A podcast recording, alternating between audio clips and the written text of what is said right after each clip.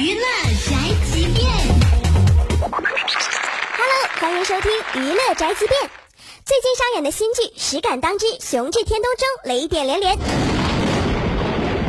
六小龄童不再是美猴王变身主演玉皇大帝妖怪用金银财宝收买神仙居然成功了。剧组把设计游戏装备的特长发挥在了神仙的衣服上妖怪却在盔甲里面穿着秋衣。神探狄仁杰的编剧导演钱雁秋，居然在《实感当》剧中技能全开，自导自编自演，还顺便拉来了狄仁杰的一众演员，连台词都懒得换。嗯，这内中定有蹊跷。对此，小编无观点。从老艺术家六小龄童的转型到制作公司和编剧的转型，雷剧的产业为何如此壮哉？早年芒果台试水《丑女无敌》，收视节节攀升，两年内连拍四季。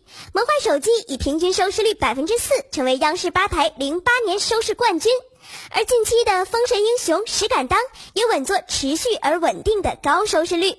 观众们嘴里说着不要，但手里的遥控器还是很诚实的嘛。